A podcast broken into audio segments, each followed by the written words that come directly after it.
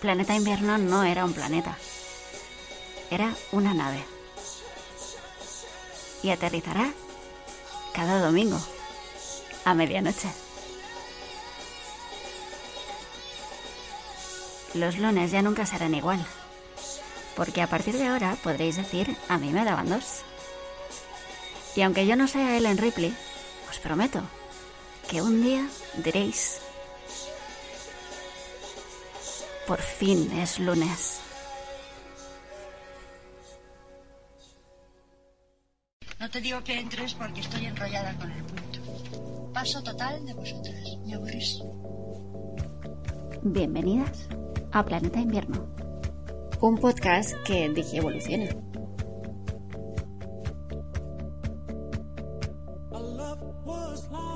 Un programa en el que utilizamos series, libros, películas. A veces hacemos para hablar de la audiodescripciones vida. creativas con muy poca seriedad. A veces leemos Un libros. programa en el que recordemos a mujeres olvidadas, mujeres heroicas, extraordinarias.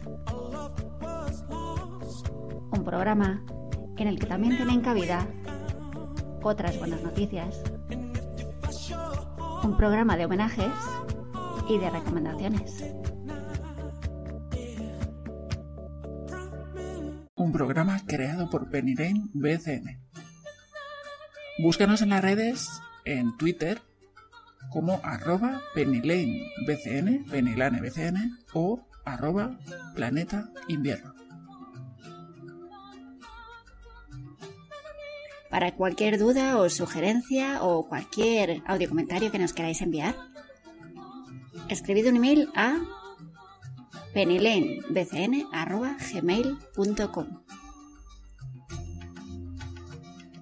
¿Nos acompañas?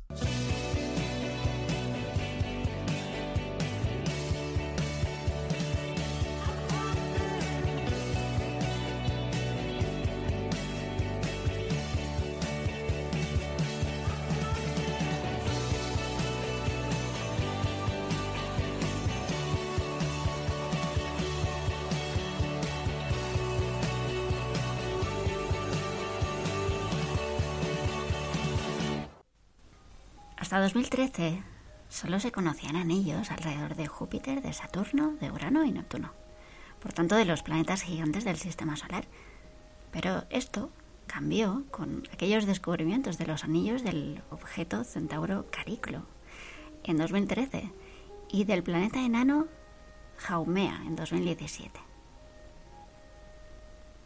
Y ahora un equipo del Instituto de Astrofísica de Andalucía ha participado en el hallazgo de un anillo en el objeto transneptuniano Quaoar, que se ubica más allá del límite de Roche y por tanto, bueno, pues supone un desafío a la teoría sobre la distancia en la que deben acumularse los fragmentos de polvo y hielo para formar anillos. Es un trabajo que se ha publicado en Nature y, bueno, es un estudio que es fruto de una colaboración internacional enmarcada en el proyecto europeo ERC Advanced, eh, Advanced Grant Lucky Star. Y bueno, este estudio, esta, esta colaboración, describe a Quaoar como un gran objeto transneptuniano con aproximadamente la mitad del tamaño de Plutón, que orbita a 43 unidades astronómicas del Sol, es decir, 43 veces la distancia entre la Tierra y el Sol.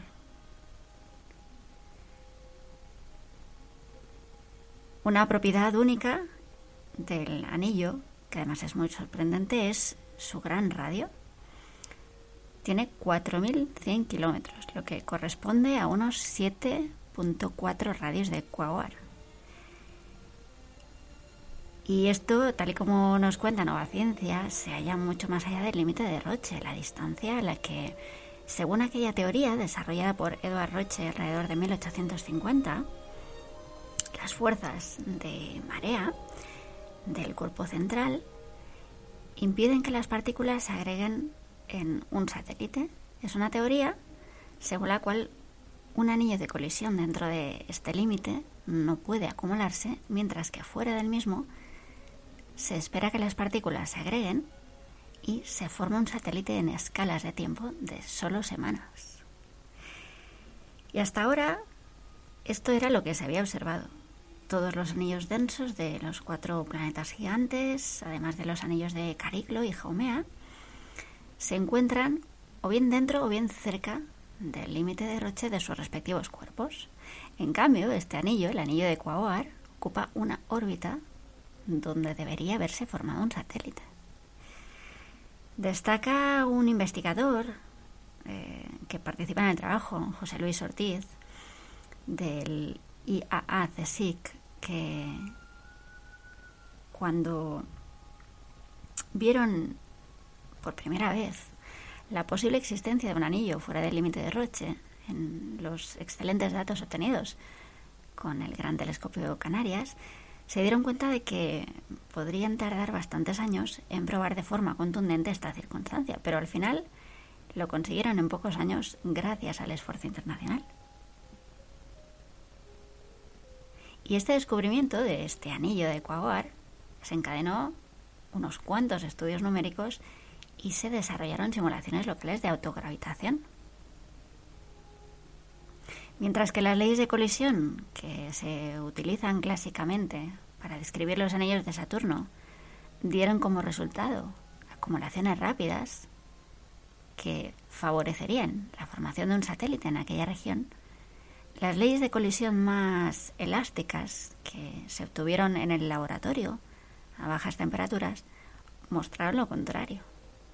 Las velocidades posteriores al impacto entre las partículas permanecen lo suficientemente altas como para escapar de las atracciones de los demás y finalmente superar su tendencia a acumularse. Así que mientras que el criterio de Roche parece sólido para explicar pues, cómo las fuerzas de marea interrumpen la formación de un satélite para formar un anillo, en el proceso contrario, la acumulación de partículas en un satélite lo que implica son mecanismos mucho más complejos, que además hasta ahora se habían pasado por alto. Sin embargo, persisten incógnitas en relación a este objeto, porque eh, Ortiz afirma que curiosamente el anillo se encuentra a una distancia de Ecuador en la que las partículas que lo forman tardan en dar una vuelta alrededor de Ecuador justo tres veces más tiempo de lo que tarda Quaoar en dar un giro sobre sí mismo. Es un fenómeno que ya habían observado antes en el planeta enano Jaumea y creen que también ocurre en Cariclo. Por tanto, parece que existe un patrón común en la formación de anillos densos. El hallazgo de anillos en objetos tan pequeños y distantes del sistema solar se realiza usando el método de ocultación estelar por si no sabéis en qué consiste, se trata de observar objetos que transitan por delante de las estrellas de fondo. Los descubrimientos de Encariclo y Jaumea implicaban que los anillos debían ser comunes entre los pequeños objetos del sistema solar exterior y su búsqueda era uno de los objetivos principales de un proyecto llamado Lucky Star que era liderado por Bruno Sicardi del Observatorio de París. Y por su parte, el descubrimiento del anillo de Ecuador, del que estamos hablando, pues surgió de la combinación de ocultaciones estelares que se observaron entre 2018 y 2021. Gracias a un telescopio robótico en Namibia, el Gran Telescopio Canarias, el espacial Cheops y estaciones australianas de aficionados en la región de Brisbane. Y más cosas de astronomía han detectado un asteroide extremadamente pequeño y desconocido hasta ahora. Ha sido un equipo internacional de astrónomos europeos que utiliza el telescopio espacial James Webb de la NASA, la Agencia Espacial Europea y la Agencia Espacial Canadiense. Bueno, este equipo ha detectado un asteroide extremadamente pequeño, tal y como decimos, y desconocido, de entre 100 y 200 metros de diámetro. Es probablemente el objeto más pequeño observado hasta la fecha por el web dentro del cinturón principal de asteroides situado entre Marte y Júpiter. La detección de este asteroide pues tiene importantes implicaciones para la comprensión de la formación y evolución del sistema solar. Los modelos actuales predicen la presencia de asteroides de tamaños muy pequeños, pero no se han estudiado con tanto detalle como sus homólogos de mayor tamaño, por la gran dificultad para observarlos. La gran novedad en este sentido reside en que el equipo de investigación ha usado una nueva técnica para detectar y caracterizar pequeños objetos con los datos generados por el telescopio James Webb. La calibración MIRI, que viene de Mid Infrared Instrument, que está basada en longitudes de onda infrarrojas. Nos explica Thomas Müller, que es astrónomo del Instituto Max Planck de Física Extraterrestre en Alemania, que de forma totalmente inesperada han detectado un pequeño asteroide en las observaciones de calibración MIRI disponibles al público, Dice también que para poder detectar un cuerpo como este con telescopios ópticos terrestres sería necesario utilizar más de una hora de observaciones de los telescopios más grandes que tengan a su disposición. En cambio, el Webb, que es el telescopio más grande y más potente jamás lanzado al espacio, con él, el objeto es visible con unos pocos minutos de observación. Esto, esto lo afirma Tony Santana Ross, que es también investigador del Instituto de Física Aplicada a las Ciencias y las Tecnologías de la Universidad de Alicante y además es coautor de este trabajo. Bueno, a priori, el equipo de trabajo no podía saber si el objeto detectado era eh, muy grande, muy cercano, muy pequeño, muy lejano.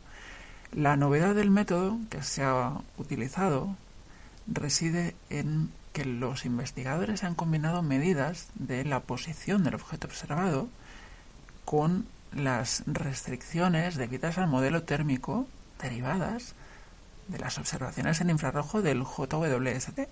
Y de este modo, apunta Santana Ross, han podido definir la distancia al objeto y su tamaño.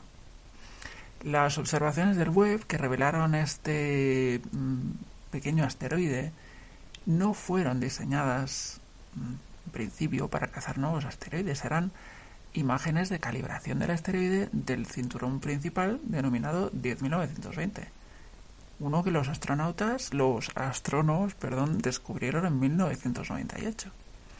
Pero este equipo de calibración del JWST consideró que habían fallado por razones técnicas debidas al brillo del objetivo y también a un desplazamiento del apuntamiento del telescopio, y a pesar de ello, usaron los datos del asteroide, el 10920, para bueno, establecer y probar la nueva técnica que permite restringir la órbita de un objeto y estimar así su tamaño. La validez del método se demostró para este asteroide, el 10.920, usando las observaciones de MIRI, combinándolas con datos de telescopios terrestres y de la misión GALA de la ESA. Durante el análisis de los datos de MIRI, los astrónomos descubrieron en el mismo campo de visión un asteroide mucho más pequeño que el 10920, que además era desconocido. Los resultados del trabajo sugieren que ese objeto, como hemos dicho, mide entre 100 y 200 metros. Han eh, podido probar que ocupa una órbita de muy baja inclinación y que se encuentra en la región interior del cinturón principal en el momento de las observaciones del web.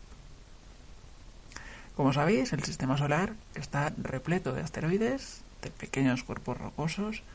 Eh, de hecho, los astrónomos conocen a día de hoy la existencia de más de 1,1 millones de estos restos de los primeros tiempos del sistema solar.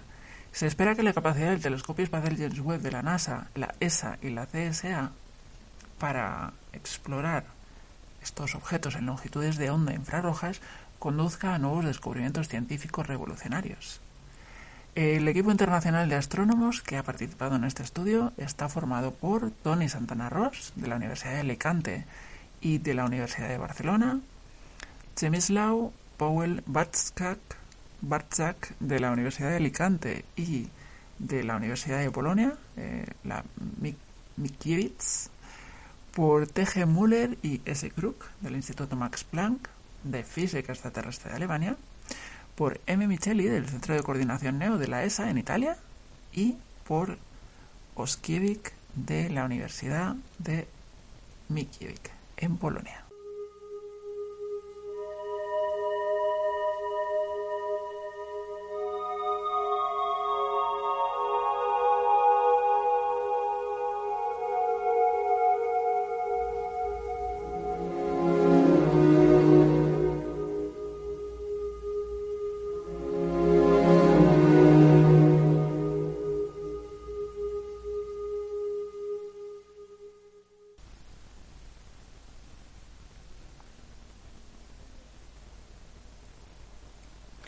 Desde 2013 o 2012, si contamos Looper y los esfuerzos del único director capaz de lidiar con Disney, no llamándose JJ Abrams, el amigo Ryan Johnson, en opinión de Alberto Corona, claro, no ha habido un solo otoño sin una película de ciencia ficción con opciones muy serias de éxito en taquilla. Películas como Gravity de Alfonso Cuarón de 2013, Interstellar de Nolan 2014, Marte de Ridley Scott en 2015 o La maravillosa la llegada, Arrival de Denis Villeneuve de 2016. Todas estas películas, además de tener en común el género que tantas alegrías nos ha dado siempre, también tenían en común un tratamiento riguroso de la primera palabra que lo etiqueta, un estético empresario mm, le replicaba a la doctora Ellie Arroway, Jodie Foster, su propuesta más que de ciencia parece de ciencia ficción. Se lo decía ante el interés de Ellie Arroway por establecer comunicación con civilizaciones extraterrestres. Y sin embargo, Contact ya hace muchos años contaba en su ADN con los mismos ingredientes y temas que conforman las propuestas de Cuarón, de Scott, de Villeneuve, de Nolan. Científicos de gran inventiva como protagonistas, existencialismo, una gran voluntad por plegarse religiosamente al principal postulado que justifica la ciencia ficción, el easy de toda la vida por el que de repente pues parece interesarse el gran público. Pero esto no era así en el verano de 1997, cuando una película con voluntad de blockbuster, inseparable de la figura de su ideólogo, Carl Sagan, el célebre divulgador, llegó a las salas y además tenía que combatir con la reciente, o por lo menos con su impronta, ¿no? Eh, Men in Black, de Barry Sonnenfeld. Mm, un film en absoluto carente de interés, sobre todo a medida que pasan los años. Ese casual comentario sobre la problemática migratoria se va haciendo menos y menos marciano, pero mucho más juguetón con su premisa que la sombría propuesta de Robert Zemeckis. Contact, que está basada, como hemos dicho, en la novela de Carl Sagan, que lleva el mismo título, no fue un fracaso económico, ni mucho menos, pero es verdad que las críticas fueron tanto tibias eh, que muchos espectadores no comulgaban con ese film que casi casi llegaba a las tres horas, que además carecía de acción y que se rodeaba en diálogos filosóficos y científicos. Es probable que alguien como Carl Sagan pues no necesite presentación, además de acuñar la denominación de ese efecto Sagan, que siempre ronda amenazante a los divulgadores científicos que tienen cierta propensión a la frivolidad del espectáculo, especialmente duro con su sucesor al frente de Cosmos, em, ese meme andante, ¿no? De Neil deGrasse Tyson. Bueno, eh, este astrónomo norteamericano contribuyó a acercarles eh, los acercar los misterios del espacio a, a profanos curiosos por muchas vías además, más allá del método científico o más allá del show. Y eso lo testigua em, la, asesoría que hubo en 2001, una odisea en el espacio del año 68, o sin ir más lejos lo testigua eh, todo lo referente a su novela Contact. Desde un principio, tanto él como su colega Anne Druyen, con quien luego se casó, eh, pensaron en Contact en términos cinematográficos. Desarrollaron un tratamiento de más de 100 páginas alrededor de la idea de cómo sería realmente un contacto extraterrestre y que además estuviera alejado de esa lírica fantástica que había construido Spielberg en esa formidable Encuentros en la tercera fase del año 77.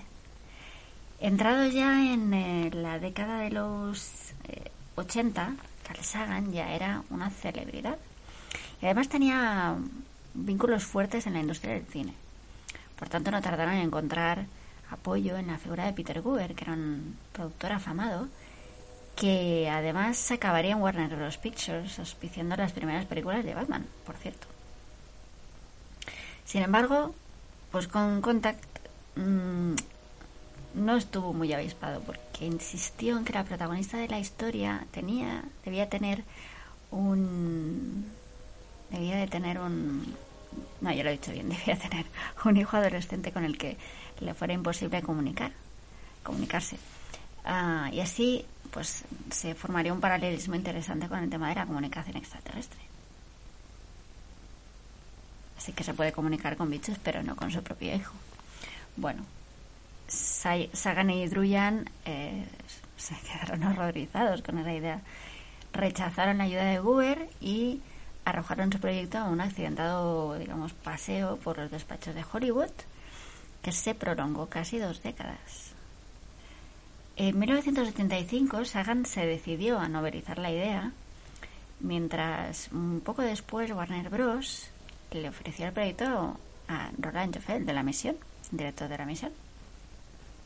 Y luego también se le ofreció a Robert Zemeckis, quien presagió un desastre financiero raíz del guion disponible entonces y rechazó involucrarse. Y fue entonces cuando el estudio contrató a George Miller. Y como es alguien, una persona fantástica, pues se le ocurrió rápidamente que el papel protagonista era perfecto para Jodie Foster.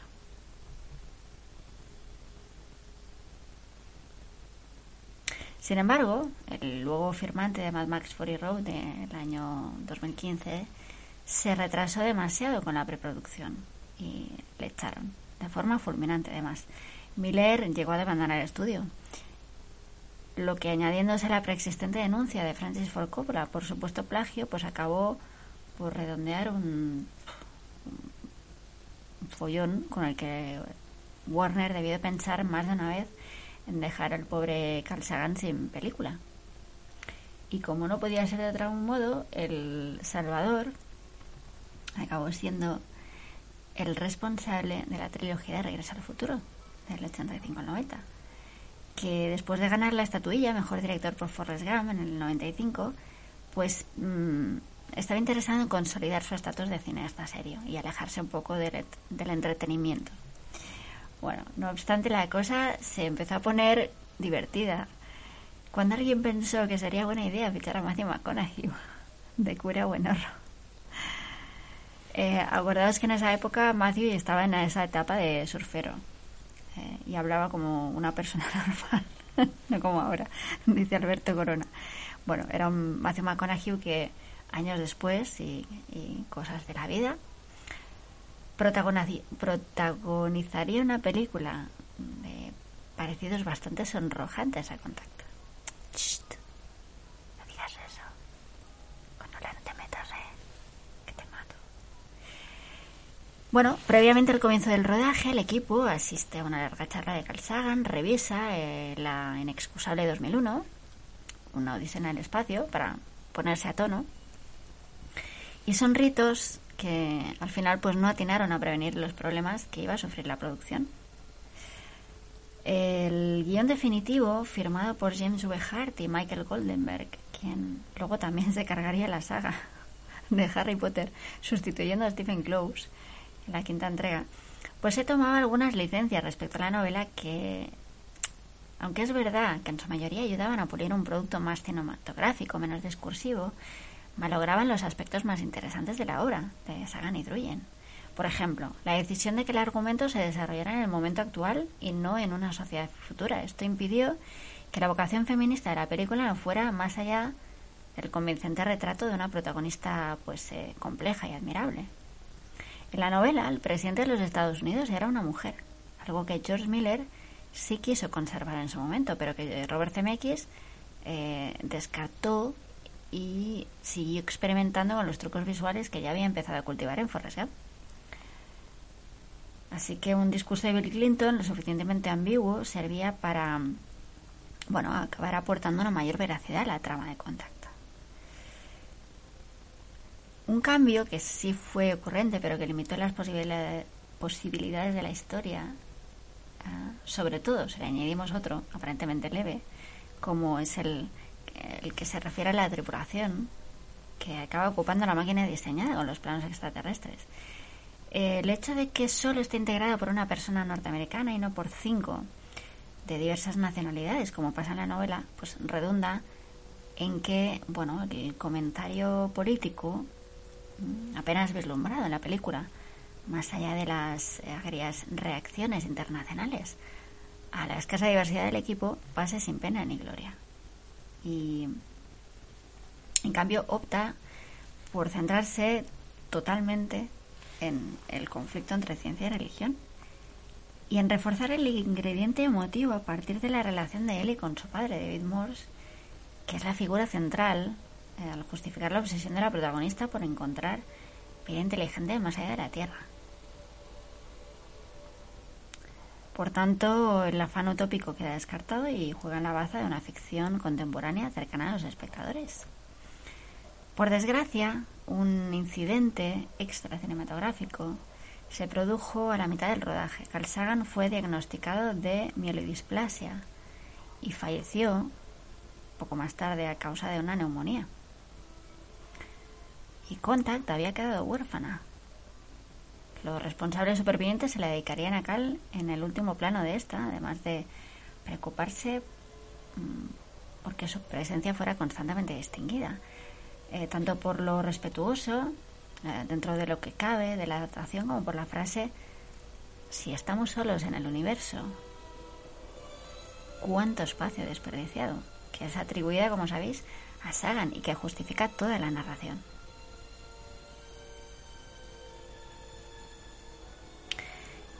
Ah, quizá no podemos insistirlo bastante en el hecho de que Matthew McConaughey represente la religión dentro del debate que promueve con un afán pues muy respetuoso la película de Robert Zemeckis. Un personaje que además de tener un nombre absurdo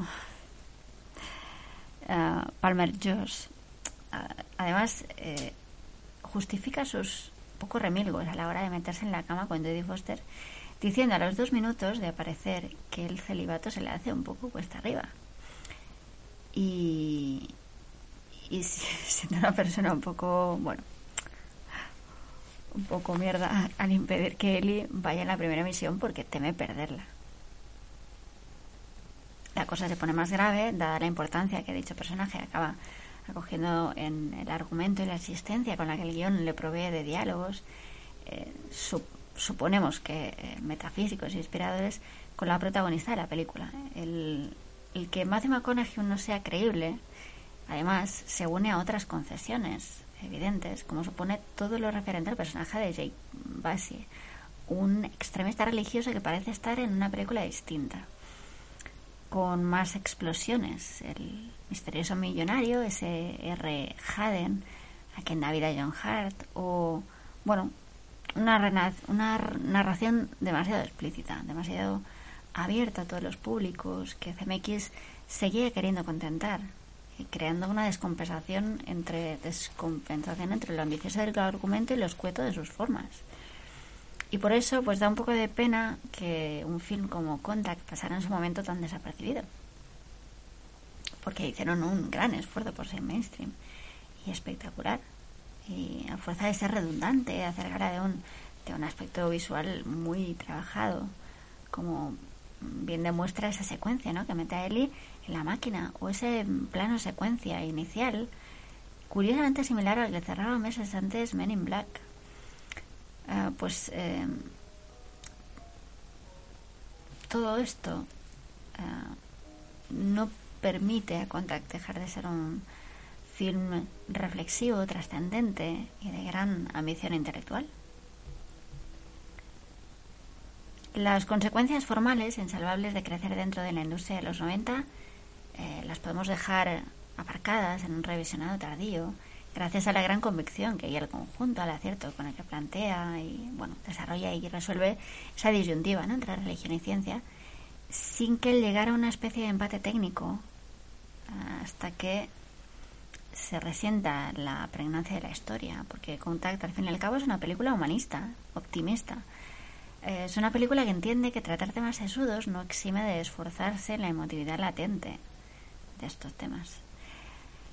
Y tanto en su inicio como en su clímax, em, en este sentido, son tan intimistas como solo podrían serlo pues eh, diálogos entre una hija y un padre,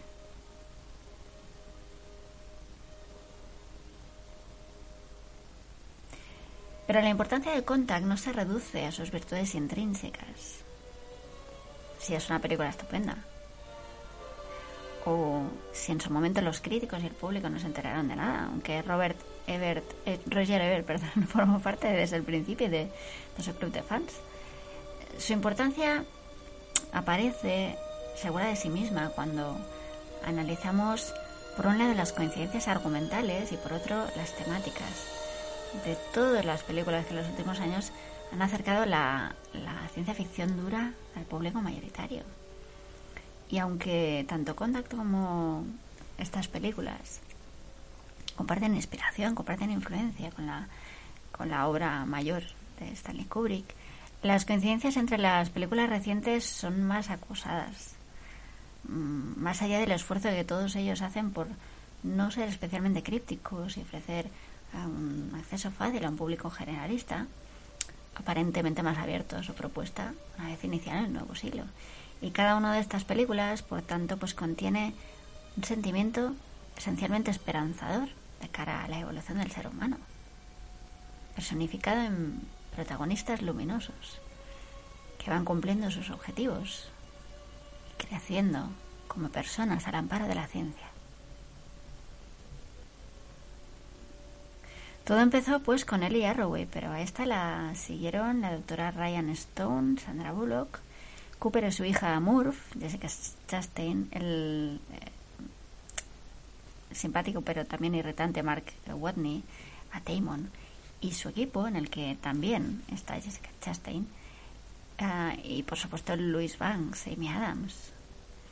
Un grupo de protagonistas en el que, además de encontrar un número proporcional de hombres y mujeres, todos son definidos por las relaciones con sus congéneres. Un hijo muerto, un padre ausente, algo que definía también a la protagonista de Contact, una soledad abrumadora, o una hija que decide engendrar pese al conocimiento de su destino. Son protagonistas valientes que actúan con el amor como máximo referente, colaborando de manera simultánea y en el progreso de la humanidad. Una idea que Nolan, fiel a su estilo, solo atinaría a expresar con un discurso quizá demasiado evidente. El futuro de nuestra especie ya puede haberse vislumbrado a consecuencia de diversos retruécanos espaciotemporales, como en 2001, en Contact, en Interstellar, en La Llegada. Todos vemos mucho de esto.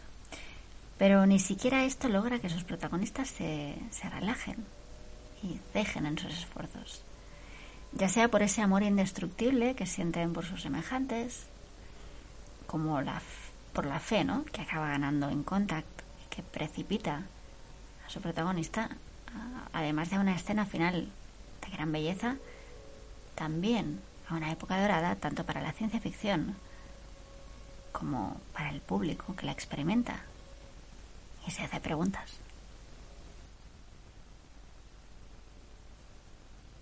El viaje arranca en la Tierra con una canción de las Spice Girls que suena de fondo.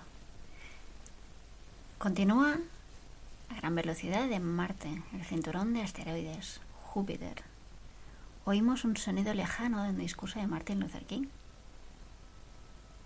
Continúa Saturno, Urano, la nube de Oort, el sistema estelar Alpha Centauri, la nebulosa del Águila, el frío silencio del vacío interestelar sigue con una vista fugaz de la Vía Láctea, los filamentos y cúmulos de galaxias, la vastedad del universo, final la imagen se funde en el ojo de una niña de 11 años frente al micrófono de un radiotransmisor. Tal y como nos cuenta Federico Cuxo, es, esta es una de las mejores escenas de apertura de toda la historia del cine. Cuenta que aquí ya nos revela nuestra dirección cósmica, nos enseña nuestro lugar en el universo, nos enseña los esfuerzos realizados en una ambiciosa cacería científica, la búsqueda de señales extraterrestres. Pasaron 20 años, como hemos dicho, desde el estreno de este film de ciencia ficción, dirigido por Robert Zemeckis, y hasta el momento no hemos detectado ninguna llamada. Bueno, han pasado un poco más de 20 años. 25. Dice, decía la astrónoma Jill Tarter, eh, acabamos de empezar a explorar el universo. Jill Tarter era la científica en la que Carl Sagan y Andrew se basaron para componer el personaje de la doctora Eleanor Ellie Arroway, que es la protagonista del libro que luego convirtieron en película. La astrónoma Tarter decía que siglo XX fue el siglo de la física y yo estoy convencida de que el siglo XXI será el siglo de la biología más allá de la Tierra.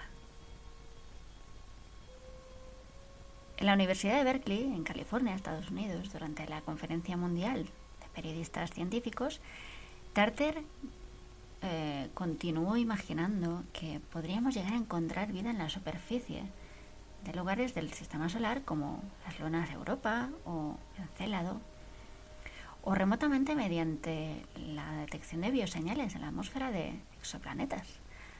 O podríamos llegar a comunicarnos a través de detecciones azarosas en el universo. Incluso podríamos exportar la vida en futuras misiones a Marte o a través de propuestas de viajes interestelares como las, las velas solares de la iniciativa Breakthrough Starshot, los proyectos 100 Year Starship o Icarus. Como hemos dicho, 1997 fue un gran año para las películas basadas en ideas, en sueños y en pesadillas científicas. Y por entonces también se estrenaban Gattaca, El indomable Will Hunting, El mundo perdido, Jurassic Park, Volcano. Pero recordamos Contact con especial afecto por su impacto tanto dentro como fuera de la comunidad científica como pocos, como pocas películas lo habían hecho antes, porque existía, exhibía de una forma muy realista el trabajo de una científica inteligente, una científica tenaz, decidida, cuyos esfuerzos además eran menospreciados en un campo dominado por hombres. Como observáis en la película, Ellie Arroway es ignorada, es cuestionada, es ridiculizada por todos los hombres que la rodean, ya sean religiosos, ya sean políticos, ya sean científicos. Algo muy parecido a lo que vivió en carne propia y el Tarter,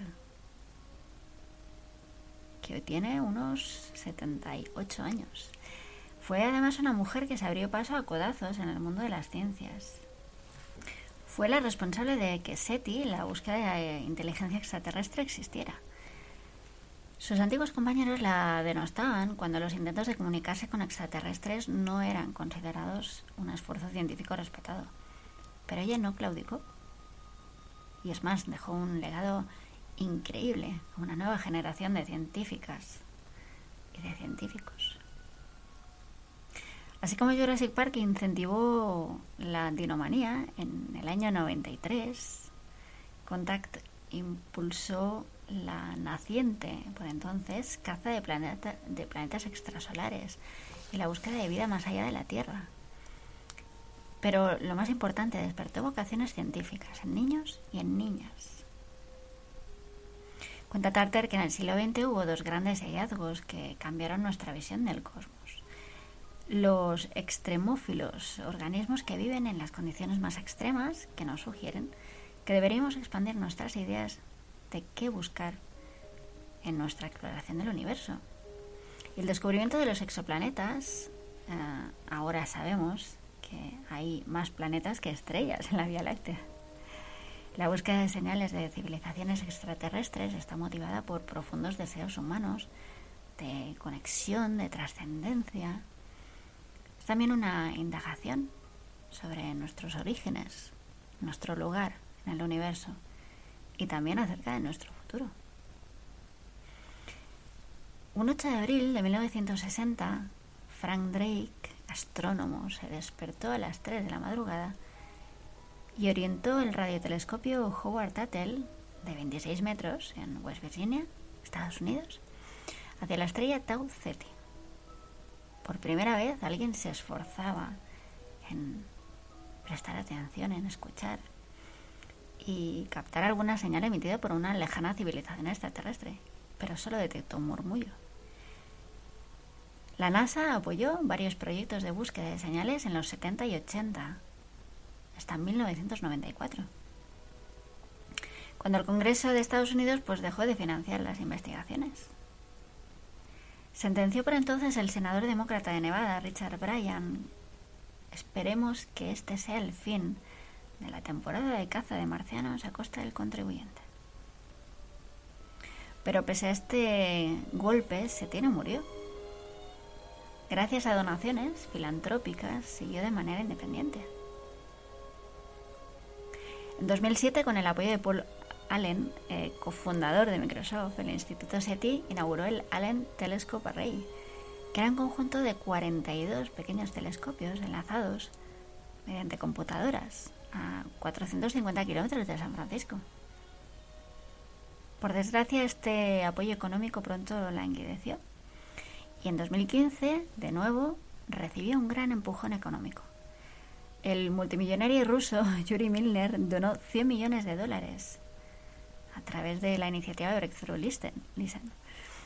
Hoy el equipo realiza en un solo día más observaciones que las que hace una década podía llevar años.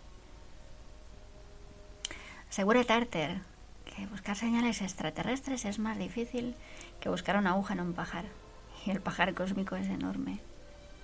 Buscamos radiaciones electromagnéticas artificiales, algún tipo de señal que la naturaleza no pueda generar. Y en los últimos años nos enfocamos en las 20.000 estrellas más cercanas a la Tierra, pero aún no sabemos en qué frecuencia específica buscar. Además, debido a las grandes distancias del universo, podríamos algún día llegar a detectar señales de civilizaciones hace tiempo extinguidas.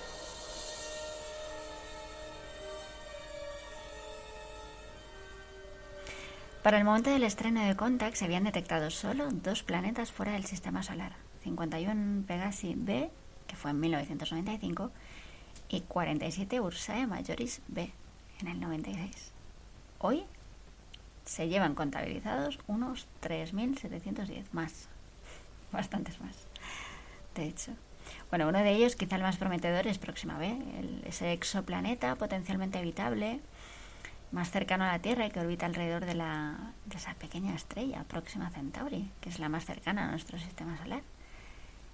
Que además es un exoplaneta descubierto en 2016 por un astrofísico español, Guillem Anglada Escudé.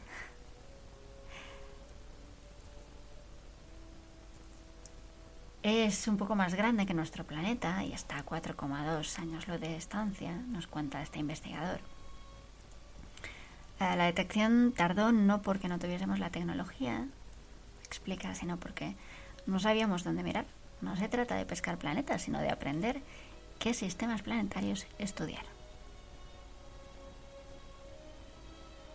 Y Frank Drake, además de ser uno de los primeros en intentar escuchar lejanas señales de civilizaciones extraterrestres, también fue uno de los primeros en esforzarse comunicarse con aliens a través del mensaje enviado al cúmulo de estrellas M13 el 16 de noviembre de 1974 desde el radiotelescopio de Arecibo, en Puerto Rico.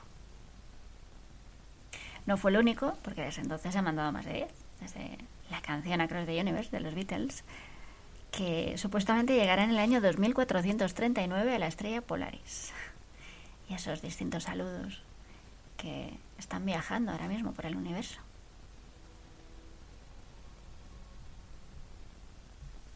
Son iniciativas no muy aceptadas por toda la comunidad científica. Por ejemplo, para el, para el físico Dan Wertheimer, que es el jefe científico del problema SETI Home y director de la unidad UC Berkeley SETI, enviar mensajes a las estrellas es un error ético, porque dice que no sabemos las intenciones de las civilizaciones extraterrestres. Pueden ser más avanzadas que nosotros y querer conquistarnos. Entonces cada intento de comunicación en opinión de este físico, pues puede poner en riesgo a 7.000, bueno, casi 8.000 millones de personas. Mientras tanto, la búsqueda continúa en todo el mundo. Una cacería interestelar a la que se han sumado ya científicos chinos, que ya comenzaron a utilizar el gran radiotelescopio FAST, el apodado Tianyan, que en mandarín significa el ojo del cielo. Cuanto al Instituto SETI, que está ubicado en Mountain View, en California, bueno, sus investigadores siempre intentan mejorar los métodos de análisis de los datos captados por los rayos telescopios a través de técnicas informáticas como Machine Learning o Deep Learning. Eh, también examinan nuevas perspectivas de abordaje. Opina Seth Shosta, que es astrónomo, del instituto. Dice que quizá deberíamos buscar señales de vida no biológica. Dice que en el siglo XX inventamos la inteligencia artificial. Y de nuevo, quizá en otras civilizaciones esté mucho más avanzados y sea con seres artificiales con los que debamos comunicarnos.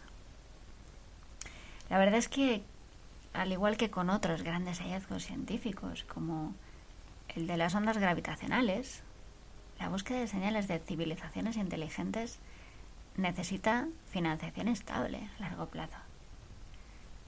Señala Tarter, que aún se emociona al ver escenas de Contact, que nadie puede prometer el éxito inmediato, pero si llegamos a detectar una señal, lo cambiaría todo. El descubrimiento de vida inteligente más allá de la Tierra erradicaría el sentimiento de soledad que ha invadido a nuestra especie desde el comienzo.